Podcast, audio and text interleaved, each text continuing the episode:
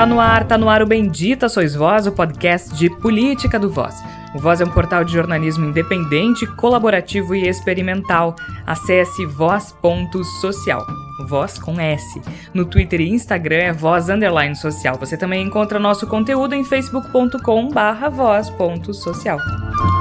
Eu sou Jorge Santos e toda semana a equipe do Voz se reúne para discutir o que há de mais sensível na sociedade brasileira. No último episódio, falamos sobre a crise na segurança pública.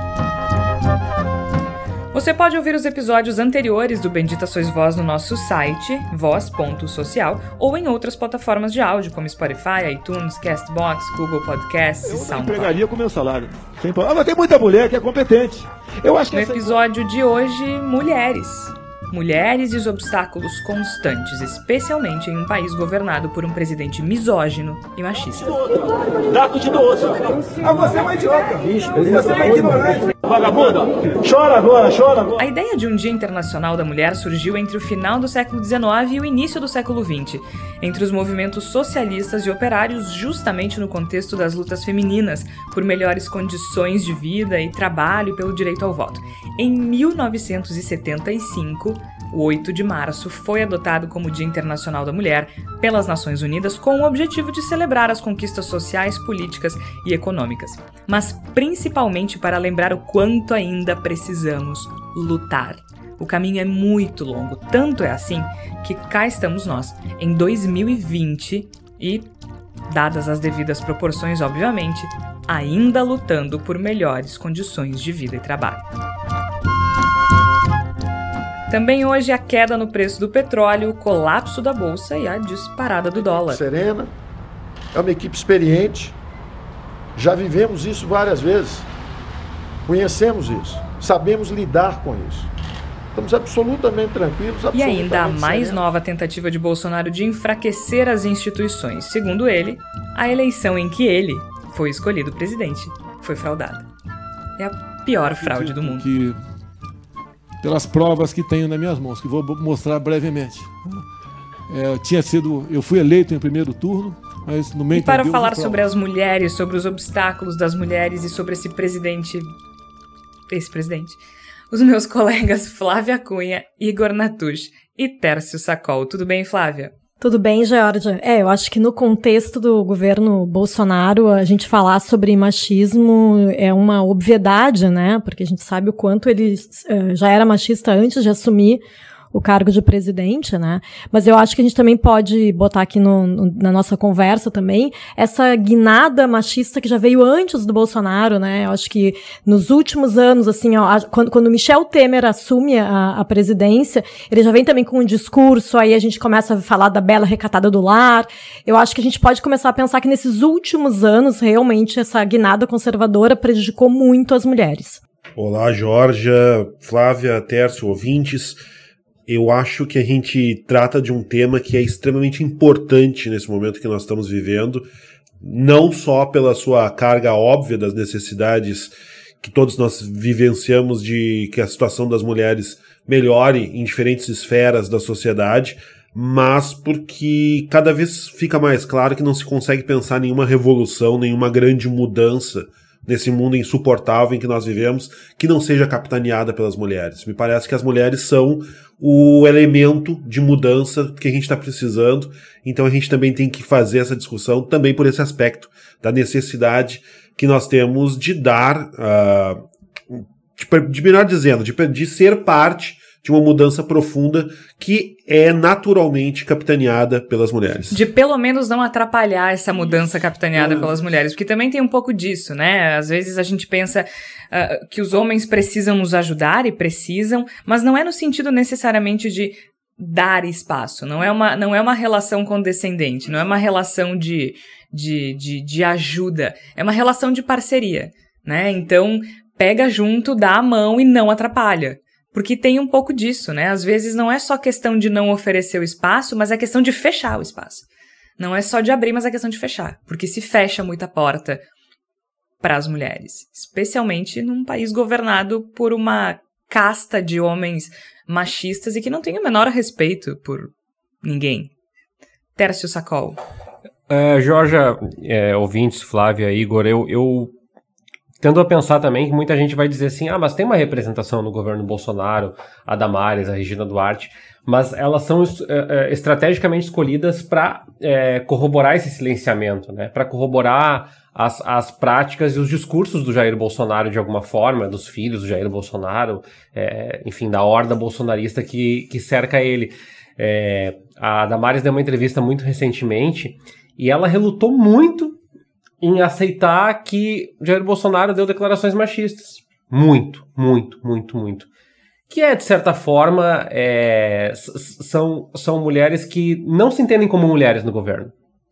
Né? Se Sim. entendem como, como Jair Bolsonaro no governo, e, e aí falta essa evidência de voz. É, mesmo as mulheres que fazem parte da representação de governo acabam é, reverberando, acabam ecoando um pouco desse discurso é, governista de silenciar, de silenciar minorias, no, no caso das, das mulheres especificamente, e a Damares, que é a ministra que em tese teria, seria a porta-voz dessas causas, dessas discussões, desses debates, ela acaba é, silenciando e, pior, ecoando o discurso mais majoritariamente machista do governo. É, todas as mulheres que fazem parte do governo Bolsonaro, elas ecoam o discurso do Bolsonaro, né? E, e o Tércio falou da um, da Damares e agora da Regina Duarte. A Regina Duarte que tomou posse na última semana como secretária especial para a cultura, porque também deixou de ser ministério, né? Então a gente, ela não é ministra da cultura, ela é uma secretária especial para a cultura dentro do governo Jair Bolsonaro.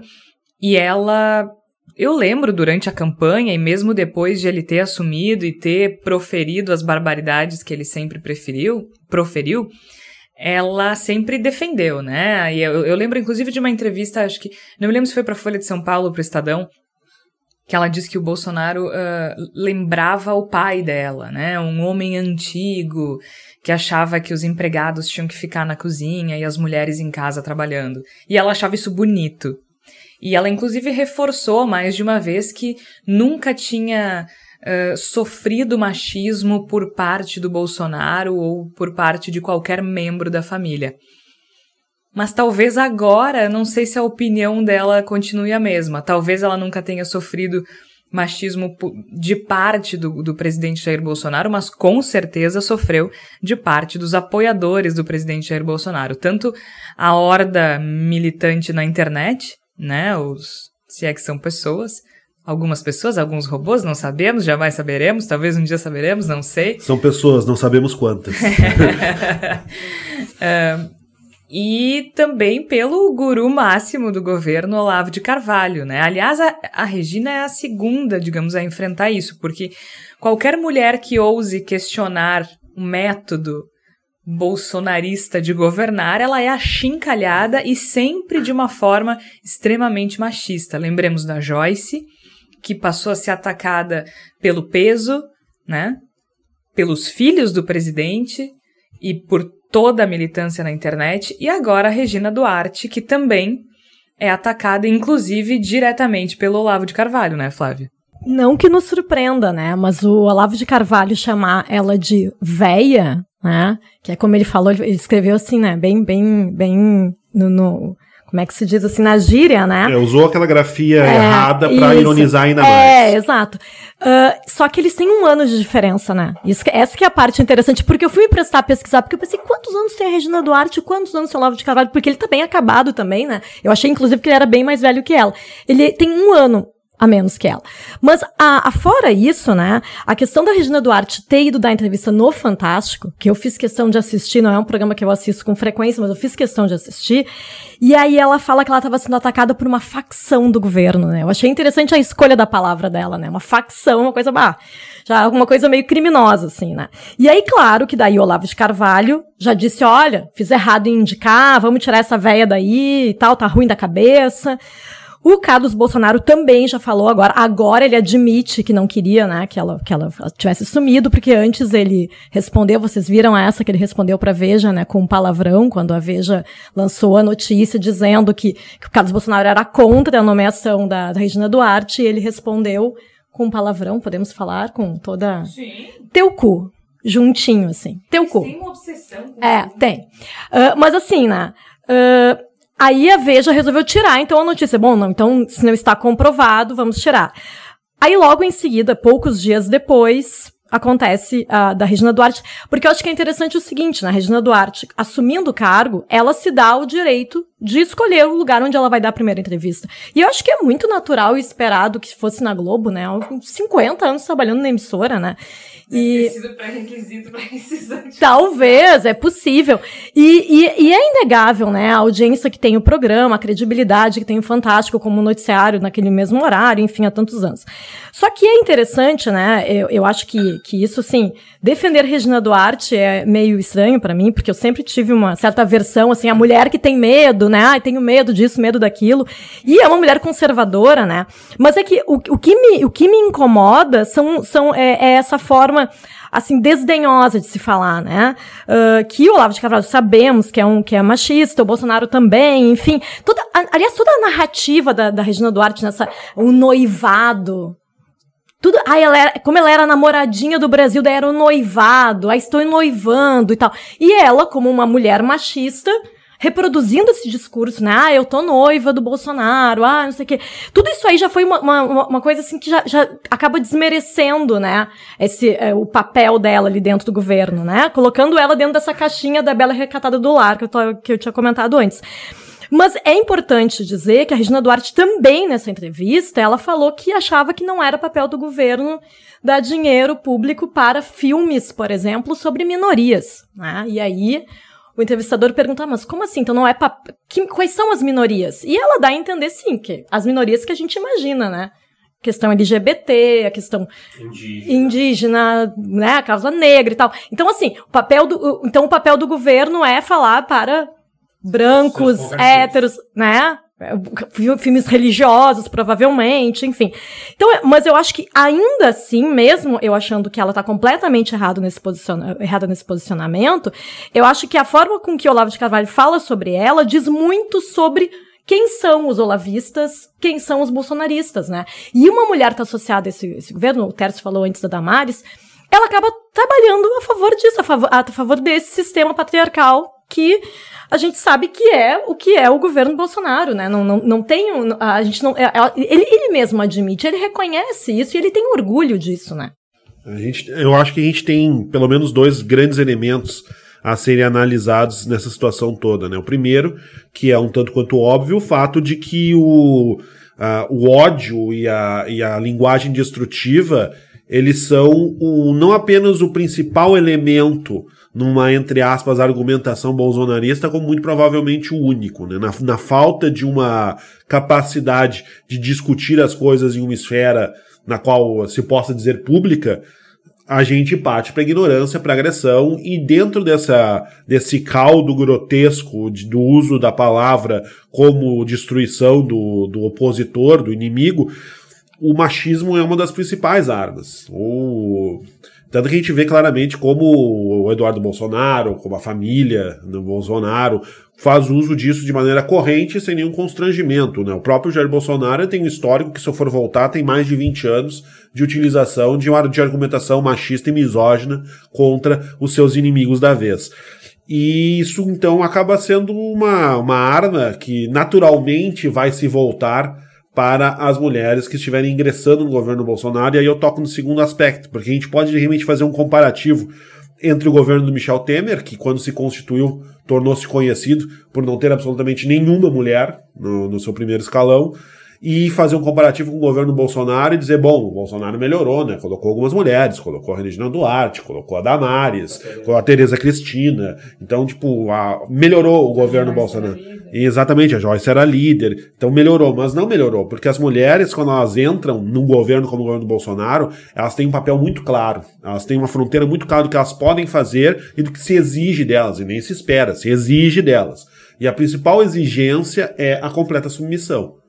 Se a mulher não cumprir o seu papel de mulher no imaginário que forma o bolsonarismo e que se manifesta no governo, e qual é que é esse imaginário? Uma mulher submissa, uma mulher recatada, uma mulher que saiba se comportar, que não se, se esparrame demais, digamos assim, que não, não queira aparecer acima dos homens brancos que constituem o governo Bolsonaro.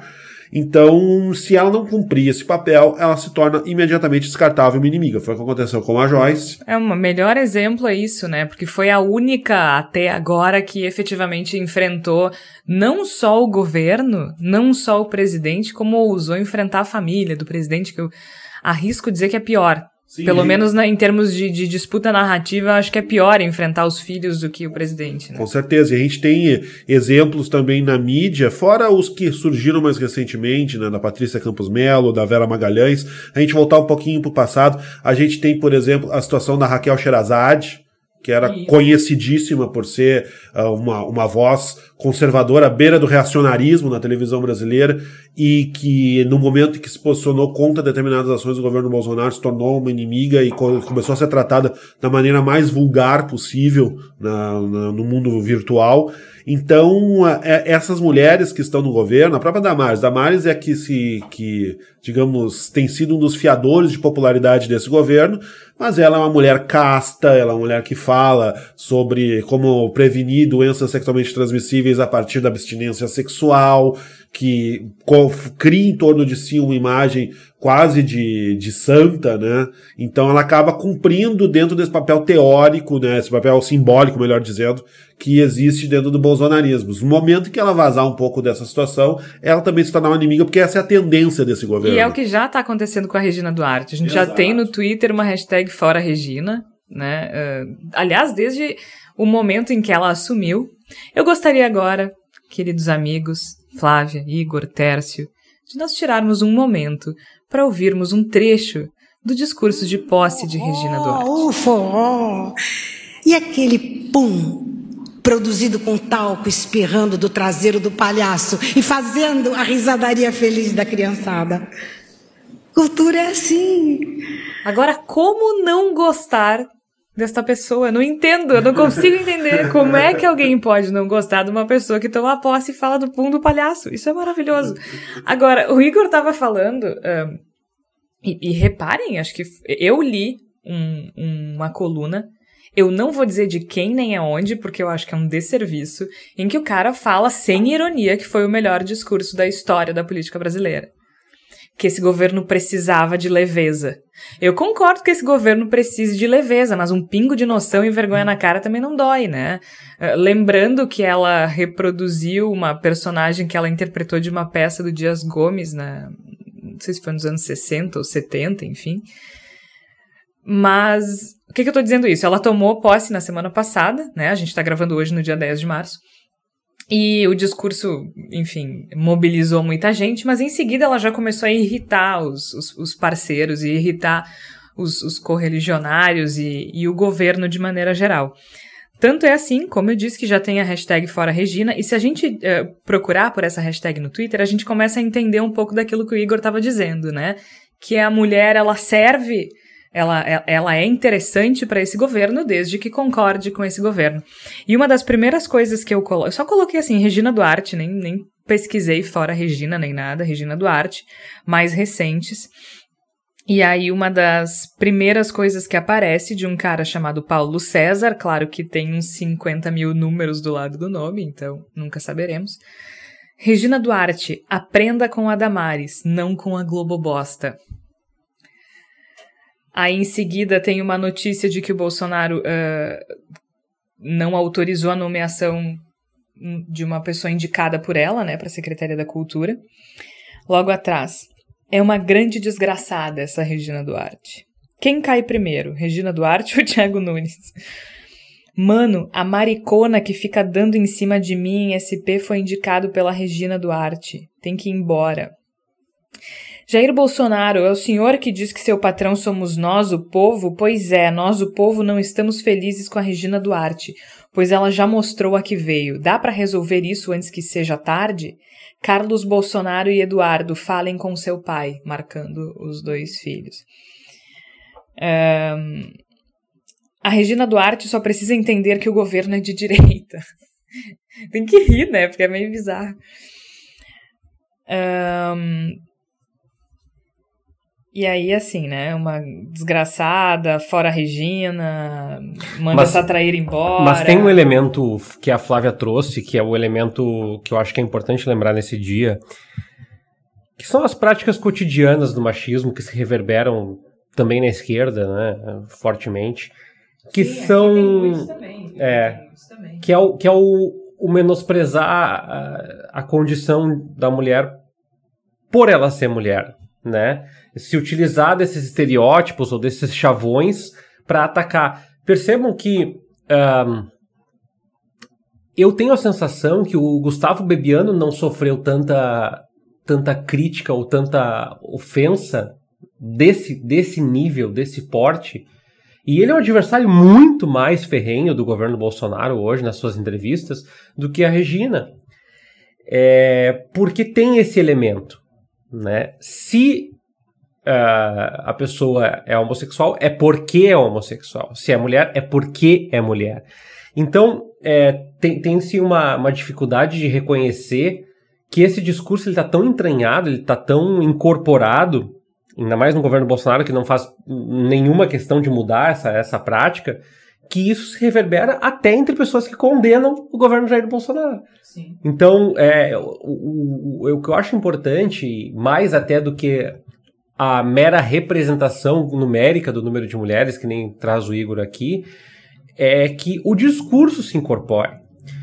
A Dilma Rousseff, a despeito de um governo muito problemático no seu segundo mandato, sofreu muitas críticas que não eram críticas ao seu jeito de conduzir o governo, à sua gestão, a sua, a seus aspectos técnicos, a sua ultra confiança, seus erros estratégicos na economia.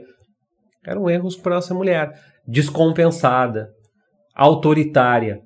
Percebam que quando o Lula se insurgiu para fazer medidas governamentais impopulares, ele nunca foi chamado de uma pessoa descompensada e autoritária.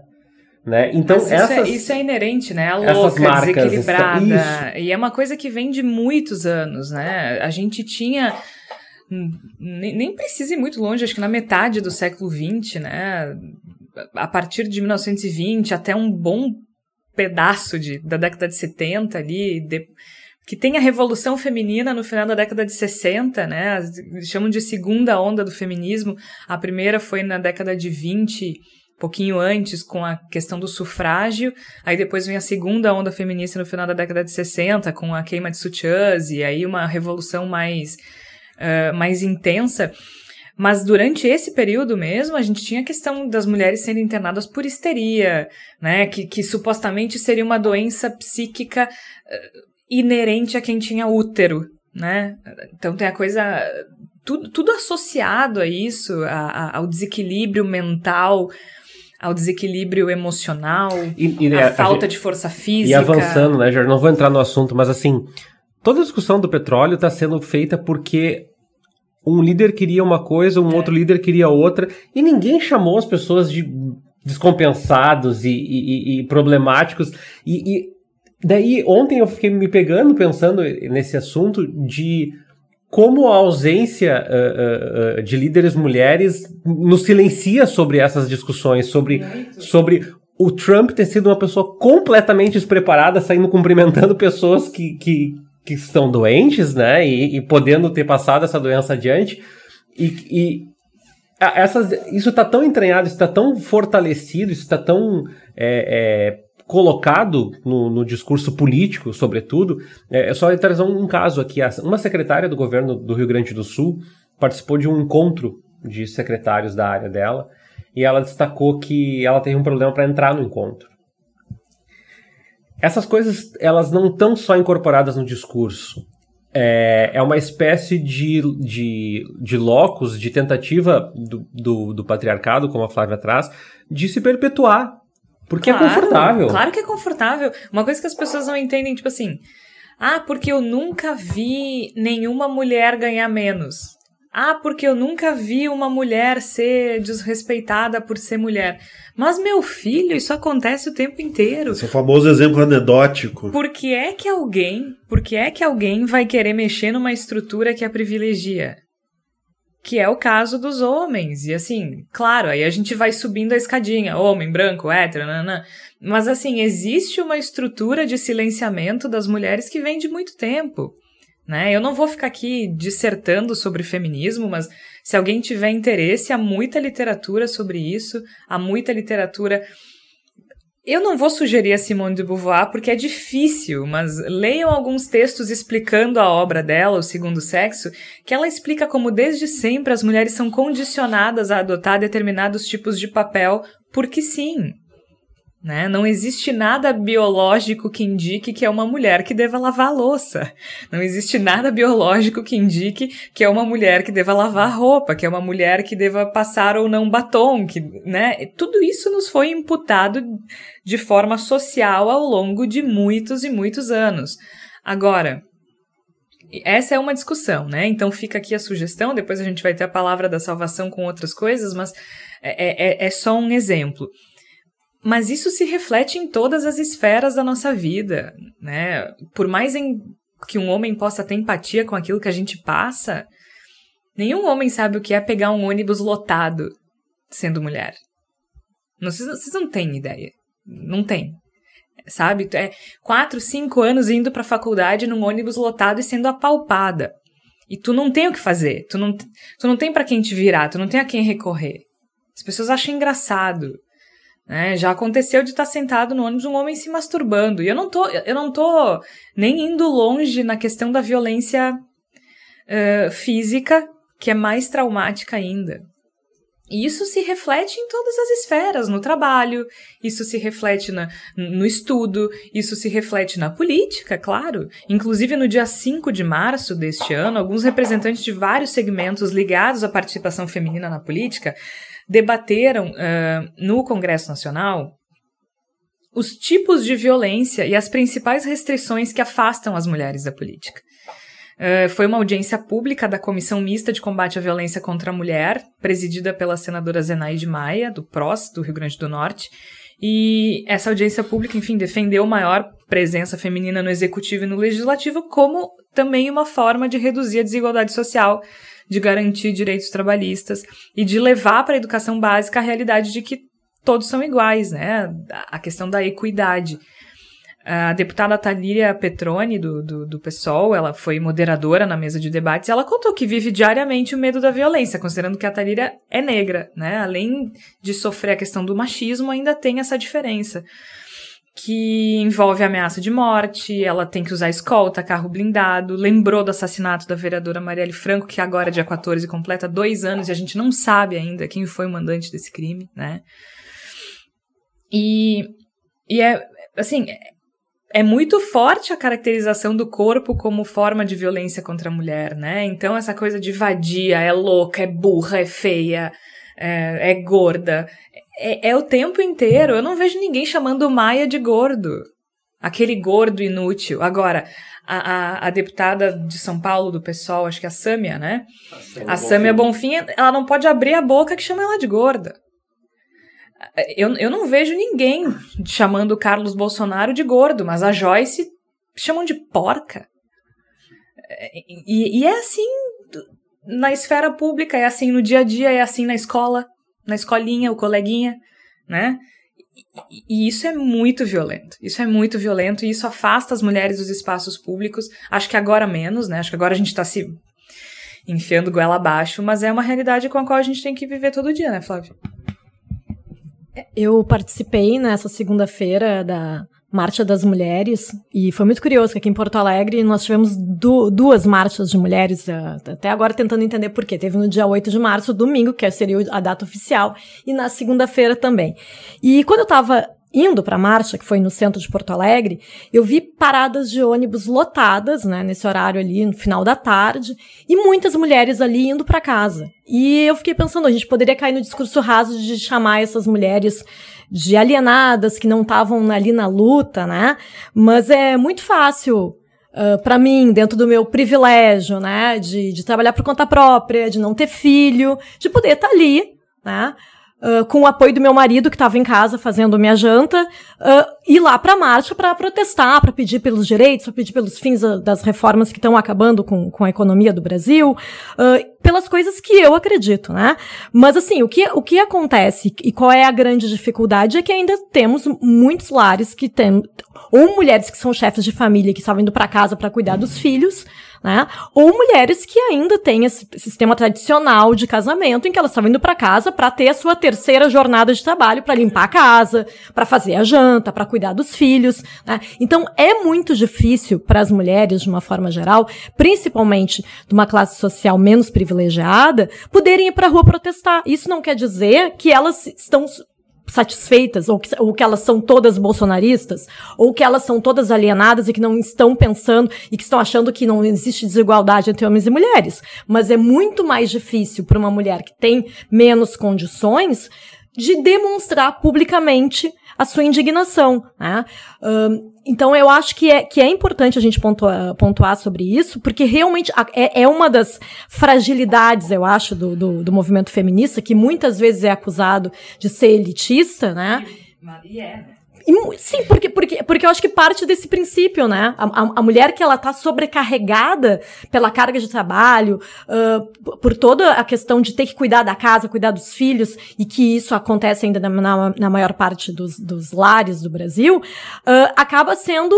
É, é, ela, ela não tem tempo de pensar sobre isso, ela não tem tempo de fazer como nós estamos fazendo aqui, esse exercício de reflexão, né? Ela tá sobrecarregada, e daqui a pouco ela liga a TV pra assistir só banalidades, mesmo que é só pra limpar limpar a mente, né? E daí, Flávia, a importância, eu como, como filho sem registro de pai na identidade, e faço parte de um universo muito grande de pessoas no Brasil na mesma situação que a minha, trago essa discussão. É, claro, tem um acolhimento da minha família, no caso da minha avó e do meu avô, de uma série de pessoas, mas é, daí a importância da política pública. Essa é a diferença de um governo autoritário, autocrata, teocrático como o Jair Bolsonaro, é, de um governo é, que tem algum compromisso progressista liberal, o Fernando Henrique, Lula, Dilma Rousseff, e aí podemos ir aí adiante, que é a discussão sobre qual política pública pode remediar esse tipo de problema. É, tem alguns estudos mostrando que grande parte da desigualdade salarial ela não é decorrência do olhar e dizer eu te pago menos porque, porque eu gosto, mas porque a história das pessoas terem filhos. E isso tem que ser remediado com política pública. Tem que ser. As mulheres não podem pagar por esse processo. Não, não, é, não é, é simplesmente injusto. É, nesse caso que tu trazes aí da, da das mulheres, e, e, eu vou trazer a, minha reflexão, das mulheres que têm filhos é, solo, tem voo solo, são obrigadas a ter esses filhos sozinhas, elas precisam de creches, elas precisam de um sistema público de saúde que, que as acolha. Só que isso é uma política pública. Quando nós tivemos governos autoritários que entendem que isso é um dado, e como dado não, a realidade não pode ser transmutada porque ela já está aí, a gente vai continuar se, se insurgindo por questões básicas.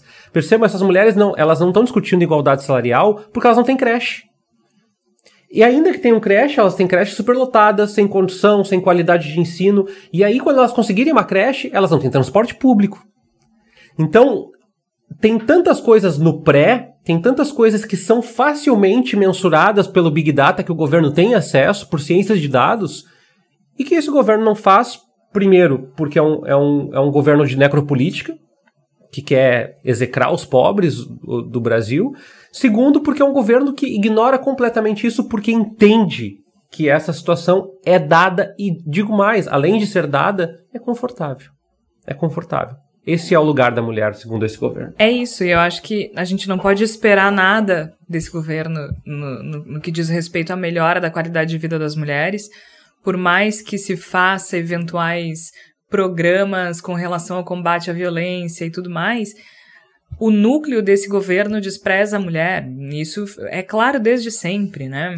Quer dizer, só não despreza a mulher que aceitar ficar em casa com uma roupa adequada, preparando a comida e lavando a roupa. E a prova disso é a forma como esse governo trata inclusive as jornalistas. Eu acho que os ataques à, à jornalista Patrícia Campos Melo são muito representativos da forma é, como esse governo despreza as mulheres e, e, e aquilo que elas podem fazer, né?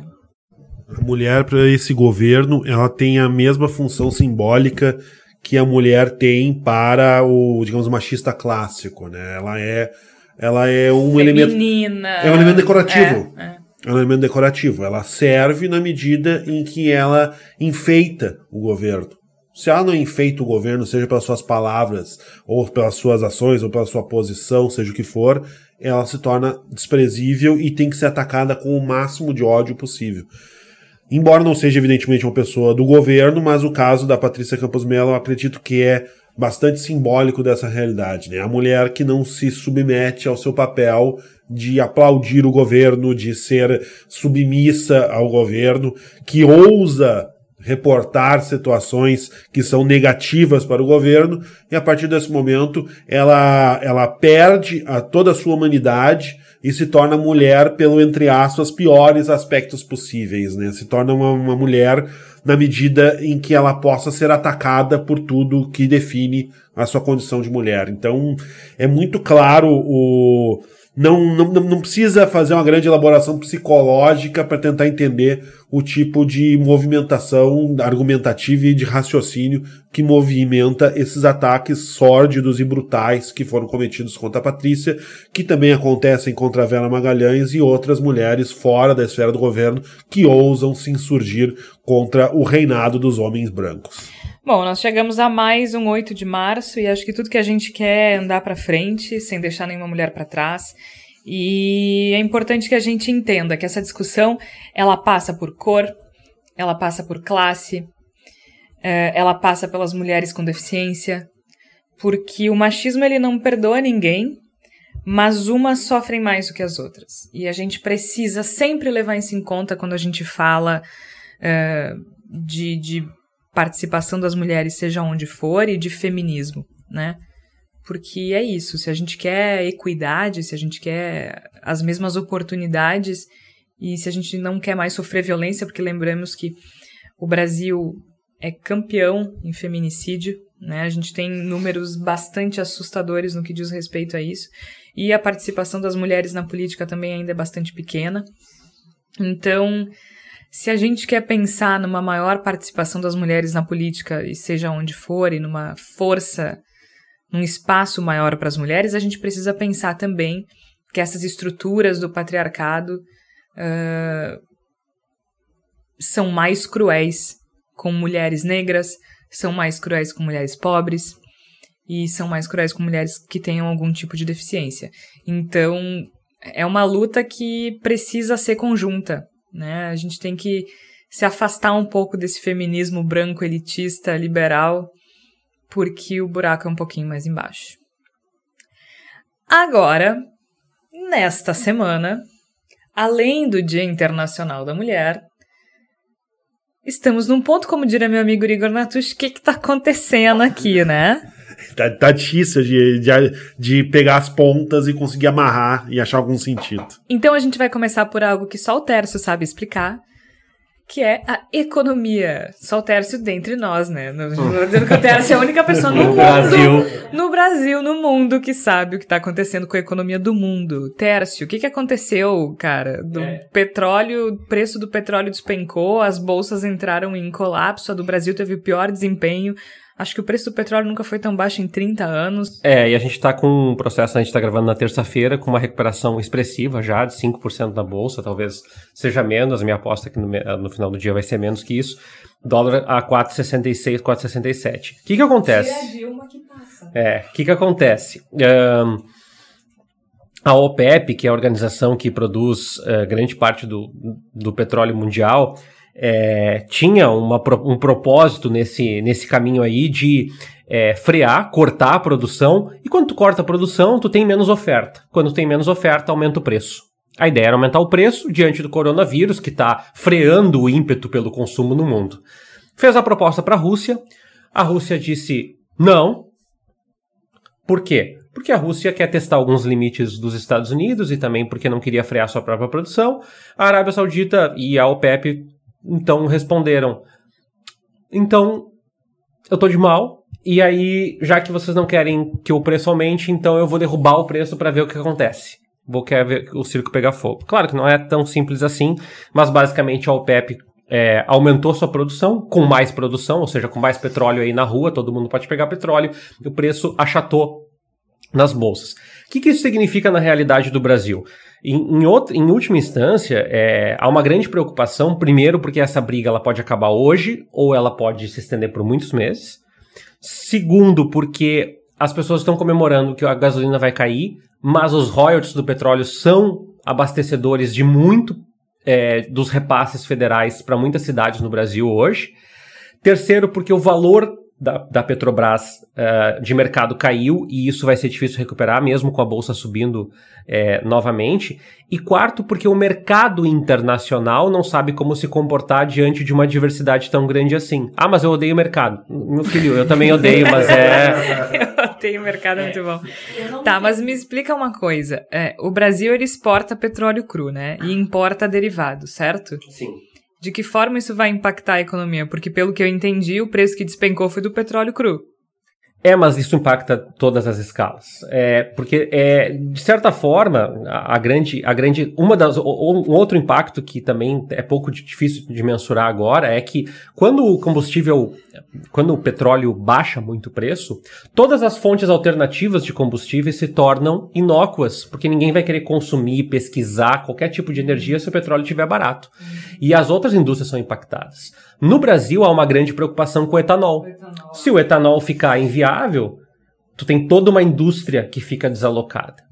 Então, tem milhões de economistas dizendo aí, alguns amigos meus, inclusive, dizendo que a postura do Paulo Guedes foi extremamente certeira no sentido de tentar acalmar os mercados. Tá tudo certo. Tá tudo certo, vamos aguardar. Mas aí já é uma perspectiva relacionada a coronavírus.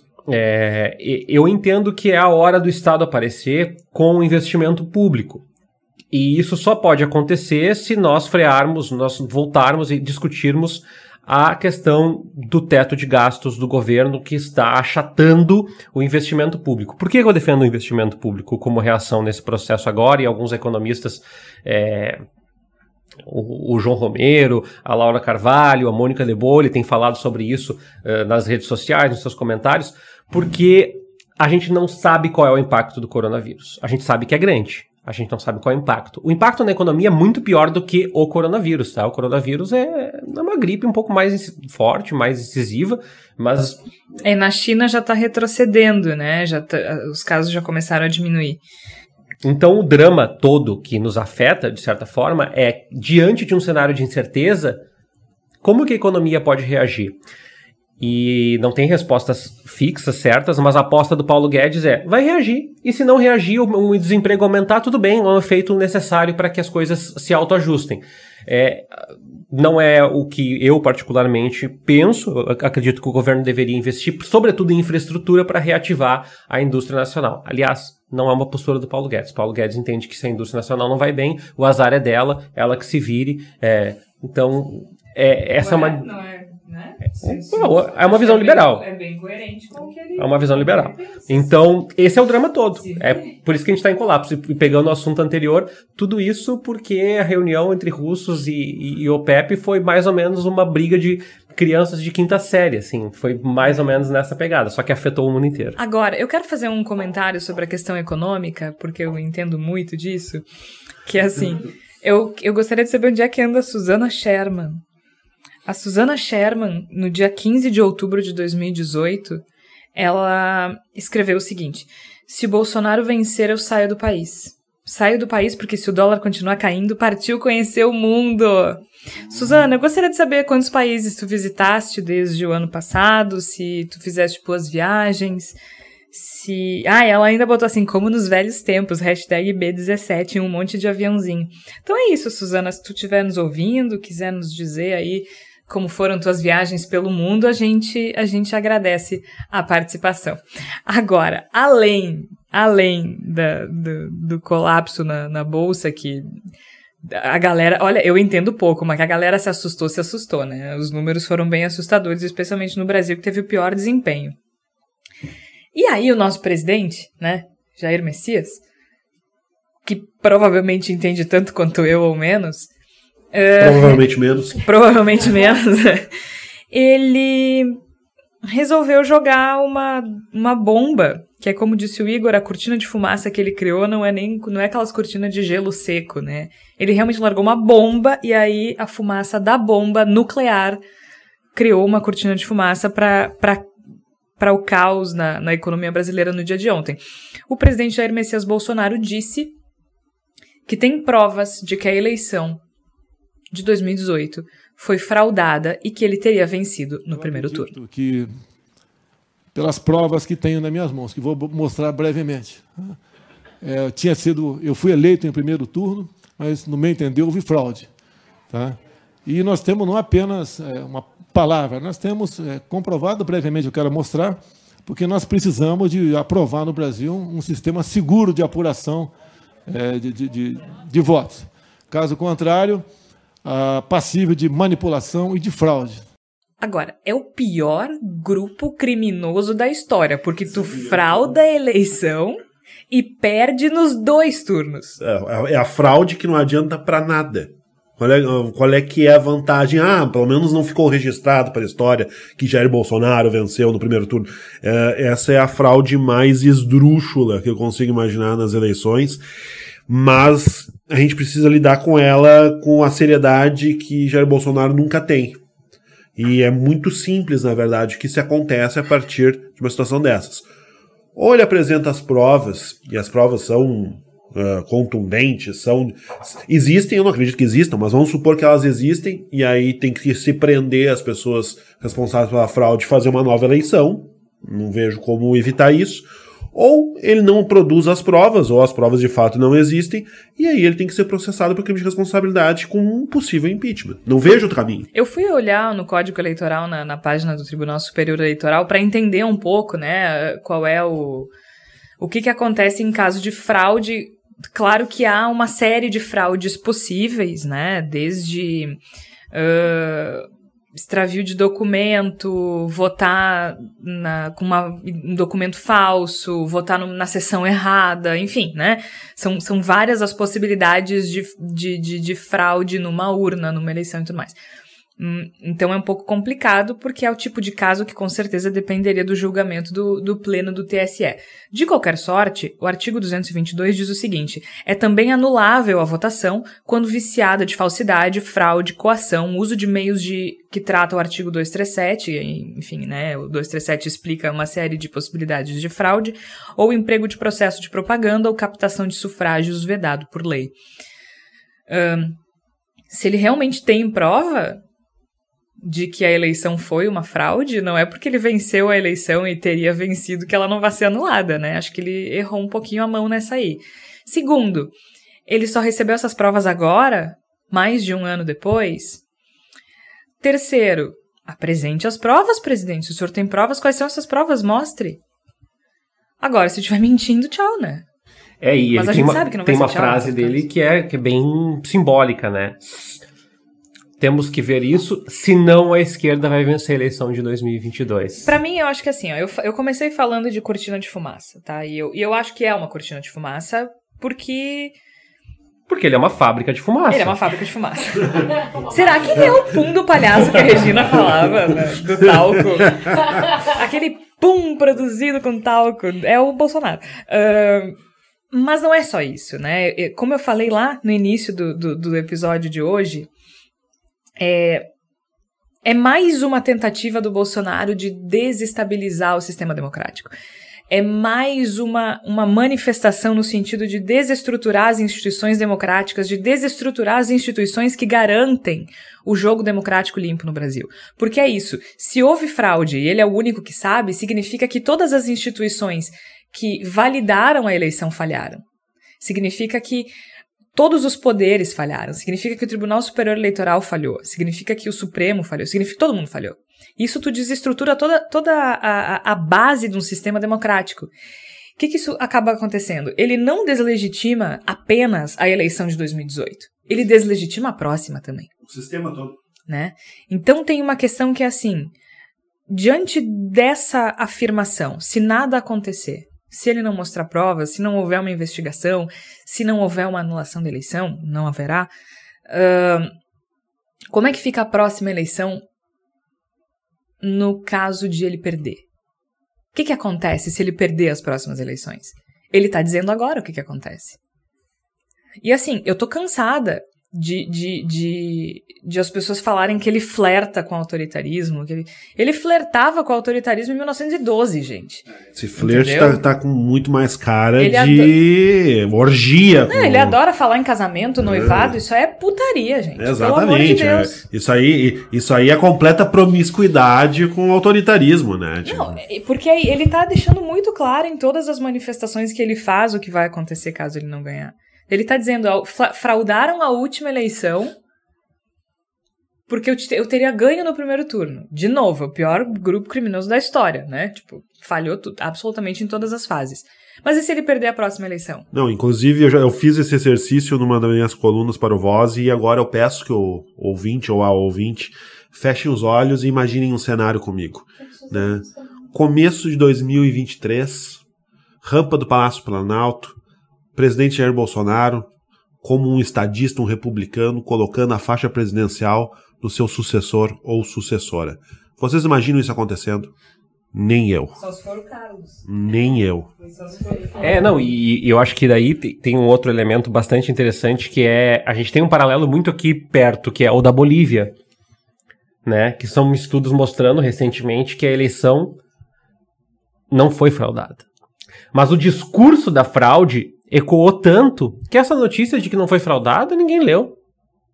Sim. né? Ah, mas tu gosta do Evo Morales? Nem um pouco, mas a, a questão não é essa. A questão não é essa, definitivamente. A questão é que nós tivemos um pleito, o pleito foi colocado sob suspeição e isso está afetando o, o país até agora e ninguém mais vai discutir que, olha, eu eu sei que a gente está falando um pouquinho tarde, mas o pleito foi legítimo. Ah, não, não tem mais legitimidade. Tem uma, um- uma, uma candidata, agora candidata, que disse que não seria candidata, que tem um- uma forte identificação com o Jair Bolsonaro lá, que está tentando conquistar o poder. E vai usar esse discurso também. E assim, ó, então vamos fazer uma viagem no tempo. Convido vocês a fazermos uma viagem no tempo. Fechem os olhos, mentalizem o ano de 2014. Eu estudei exaustivamente, ah, mesmo, tipo, fui parar no hospital. Ficou exausta, de fato. Fui parar no hospital enlouquecendo. Eu estudei exaustivamente os processos de mobilização é, dos protestos e das manifestações que ocorreram entre 2014 e 2016 no Brasil. Ou seja, as manifestações das direitas brasileiras que eh, pediam o impeachment da presidente Dilma Rousseff, que, enfim, pediam a saída da presidente Dilma Rousseff. Por que eu tô falando da Dilma agora? Por que eu tô ressuscitando a Dilma? É, tem um ponto de virada muito importante para o impeachment começar a ser ventilado. Por que, que ninguém pedia para Dilma sair em 2013? Tudo bem, ela era criticada, mas ninguém pedia para ela sair, certo? Certo. Não pedi, era tipo assim, até falavam fora Dilma, nananã, mas não era uma coisa organizada esperando que ela efetivamente fosse sair do cargo. Por quê? Porque em 2014 haveria eleição. Então não faz sentido tu organizar uma manifestação que leva tempo, custa dinheiro, né? Tu precisa se empenhar muito numa mobilização para uma manifestação de massa. Uh, há meses de uma nova eleição em que tudo levava a crer que ela não fosse se eleger. Então tu não, tu não precisa disso. Bom, houve a eleição em 2014 e ela se elegeu por muito pouco. Essa pequena margem, ela foi muito perigosa justamente por isso, porque quando tu vence por uma margem pequena, tu perde, tu não perde a legitimidade, mas tu perde o sossego que tu teria se tu tivesse vencido por uma margem muito grande, né? Que aí é uma coisa meio fora de não tem como contestar. A, Dilma venceu por muito pouco. Isso em setembro já havia manifestações em São Paulo contra ela, mas até aí tudo bem. Vai ter eleição um mês depois. Ela ganha no, no primeiro turno, tem segundo turno contra Aécio Neves do PSDB. Em outubro, manifestações novamente. Ela ganha. Em novembro, já tem uma grande manifestação de cerca de 10, 15 mil pessoas em São Paulo, questionando a legitimidade da eleição. Em dezembro, o PSDB entra com pedido de cassação da chapa, uh, alegando fraude nas eleições. A partir do momento que o PSDB alega fraude nas eleições, acontece um ponto de virada muito importante que começa a questionar a legitimidade da Dilma no cargo. E aquele discurso que parecia absurdo começa a ganhar força. Em março, nós temos milhões de pessoas nas ruas do país. Milhões não, mas mais de um milhão. É, perto de um milhão, digo. Perto de um milhão de pessoas nas ruas do país. Só em São Paulo, se eu não me engano, era 500 mil. Então, ali as pessoas ainda estão um pouco ainda não, não. O impeachment ele tá na rua, mas não tá institucionalizado. Em agosto tem mais uma leva de manifestações. Aí o impeachment começa a ficar forte. E aí o resto vocês já sabem. Por que, que eu trouxe toda essa linha do tempo? Porque o ponto de virada, o ponto de, de fundamental para se começar a pedir o impeachment da Dilma foi questionar a legitimidade dela na eleição. Uh, então isso é grave, isso é mais que uma cortina de fumaça. Isso tem capacidade para desestabilizar as instituições democráticas no país. Existem alguns elementos da política que se assemelham a um, a, a, a um acordo entre essas partes, né? E um dos principais é o de que o resultado de uma eleição, de um processo, de um pleito, vai ser respeitado pelo perdedor. Porque se a gente vive num ambiente democrático no qual o perdedor não respeita a sua, o resultado da eleição que indicou a sua derrota, nós não temos democracia. Nós temos o dedo respeito, no olho. O respeito às regras do jogo é. é. um dos principais indicativos de que a democracia é saudável num país. Exatamente. Aí isso a gente não tem, a gente tem puxado de tapete, vale o dedo no olho, vale a poeira nos olhos, vale a rasteira, vale tudo. E o que o Jair Bolsonaro está fazendo na sua na sua cortina espalhafatosa de fumaça de uma bomba nuclear, é, é um dedo no olho prévio também. Ele está dizendo isso. Ele não, tá, ele, não apenas está dizendo que eu, dev, eu devia ter ganho antes a eleição de 2018. Ele está nas interlinhas dizendo só eu posso ganhar em 2022. Ele está dizendo que se a esquerda ganhar as eleições de 2022 vai ser fraudada. É isso que ele está dizendo. É e ele é o presidente da República e isso é muito grave. Bom, a gente vai ficando por aqui. Agora, a palavra da salvação, antes de nós nos despedirmos, eu quero indicar para vocês um filme que mexeu muito, muito, muito comigo, que se chama As Sufragistas. Ele é um filme de 2015. É, é um drama de 2015, dirigido pela Sarah Gavron e escrito por Abby Morgan.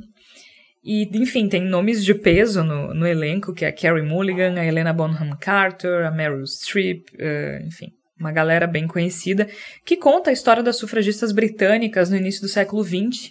Uh, depois de décadas de manifestações pacíficas, as mulheres ainda não tinham conquistado o direito ao voto no Reino Unido. Então, um grupo decide coordenar uma série de atos de insubordinação, por assim dizer, quebravam vidraças, explodiam caixas de correio, para chamar a atenção dos políticos locais à causa. E a Maud Watts, uh, que não tinha nenhuma formação política, ela descobre esse movimento e começa a participar desse movimento feminista.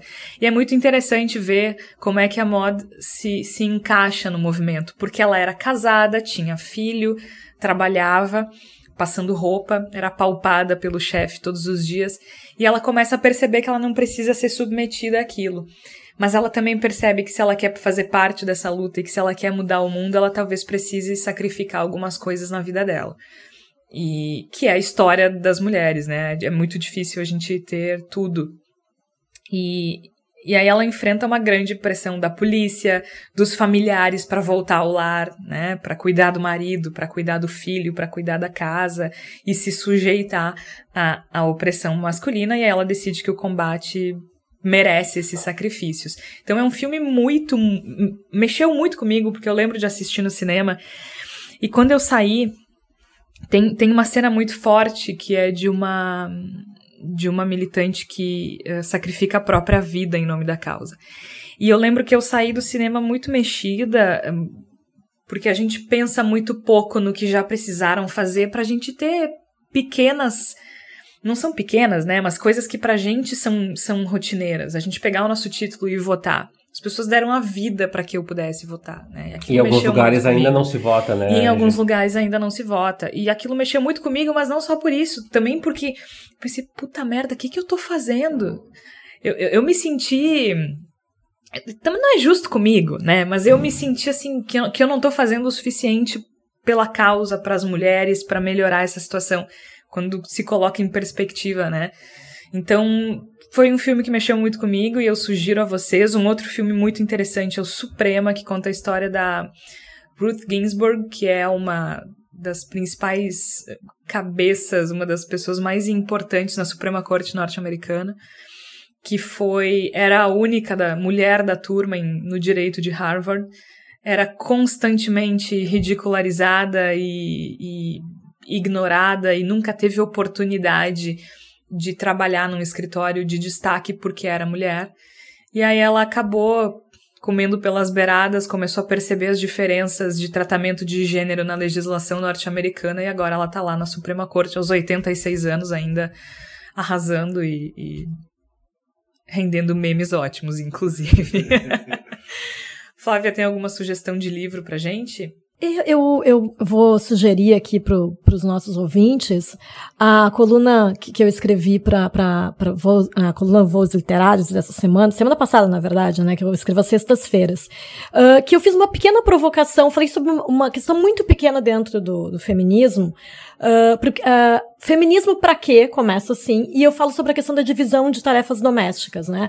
Que pode parecer um contrassenso em pleno século XXI a gente falar sobre isso, uh, mas no meu perfil pessoal no Facebook eu fiz essa pequena provocação e perguntando assim: quem lava a louça na tua casa? Para os meus amigos homens. E alguns não entenderam, alguns disseram: não, mas a louça eu lavo. Eu falei: sim, mas.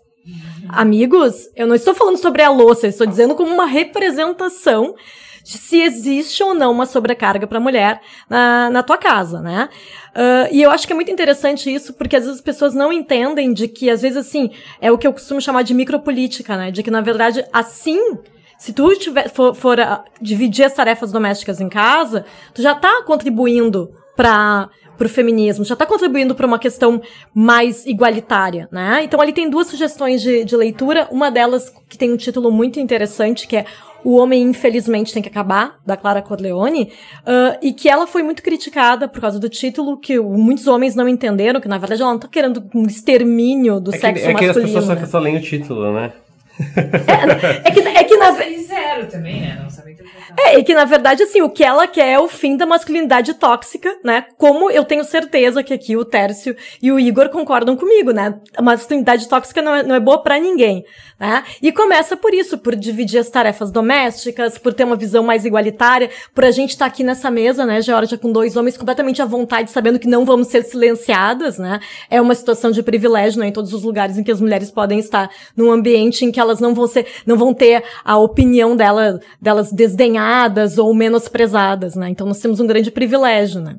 Eu queria também indicar um, G, que eu acho que Uh, pegando o recorte que a Flávia trouxe, que é um recorte racial, eu tava procurando o nome em inglês, porque eu acho que o nome em português é uma tradução meio estranha, né? É, em inglês é The Help, o nome da, da do filme. Ah, sim. Uh, em português ficou Histórias Cruzadas, é. que não faz muito sentido. Mas é, é um filme que tem a, a Emma Stone, e a Viola Davis. E, e, é um filme muito legal que fala um pouco do, do, da luta feminista, talvez não declarada feminista, não declaradamente feminista, para extirpar o racismo nos Estados Unidos, que, é, que permanece até hoje de uma forma distinta daquela época. É um filme bem interessante porque mostra a força da mulher e eu fiquei pensando quantos filmes de história colocam a mulher como protagonista, e talvez tenha sido isso que mais me chamou a atenção nesse filme. Uh, o racismo dos Estados Unidos ele não foi extirpado só pelo Martin Luther King. Aliás, ele não foi extirpado, né? Mas ele não foi uh, uh, combatido só pelo Martin Luther King, que embora tenha uma força absurdamente grande.